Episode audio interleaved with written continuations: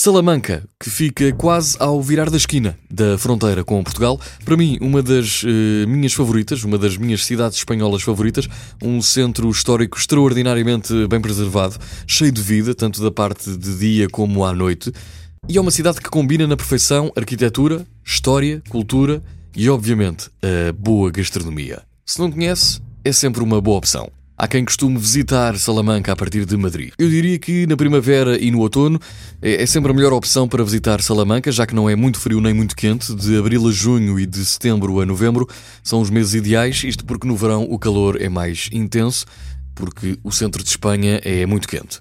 Para visitar esta cidade espanhola, Salamanca, eu diria que um fim de semana é suficiente e deixo aqui algumas sugestões para a sua visita não pode perder a inigualável uh, Plaza Maior, que é o centro de todo, de tudo o que se passa em Salamanca, e é também aqui perto desta Plaza Maior que se deve alojar. A praça tem vários restaurantes, tem bares, tem muita vida, com turista, com estudantes e obviamente com a população local. Tem também de visitar a universidade, as escolas menores e o pátio das escolas, a Catedral Nova e a Catedral Velha, a Ponte Romana, a Igreja e o Convento de San Esteban, Casa das Conchas, Convento de Santa Clara, Convento de las Úrsulas e a Torre del Clavero. Aproveito também para dizer que Salamanca é cada vez mais um destino de festa, seja para despedidas de solteiro, seja para ir com amigos eh, durante um fim de semana ou com a própria família.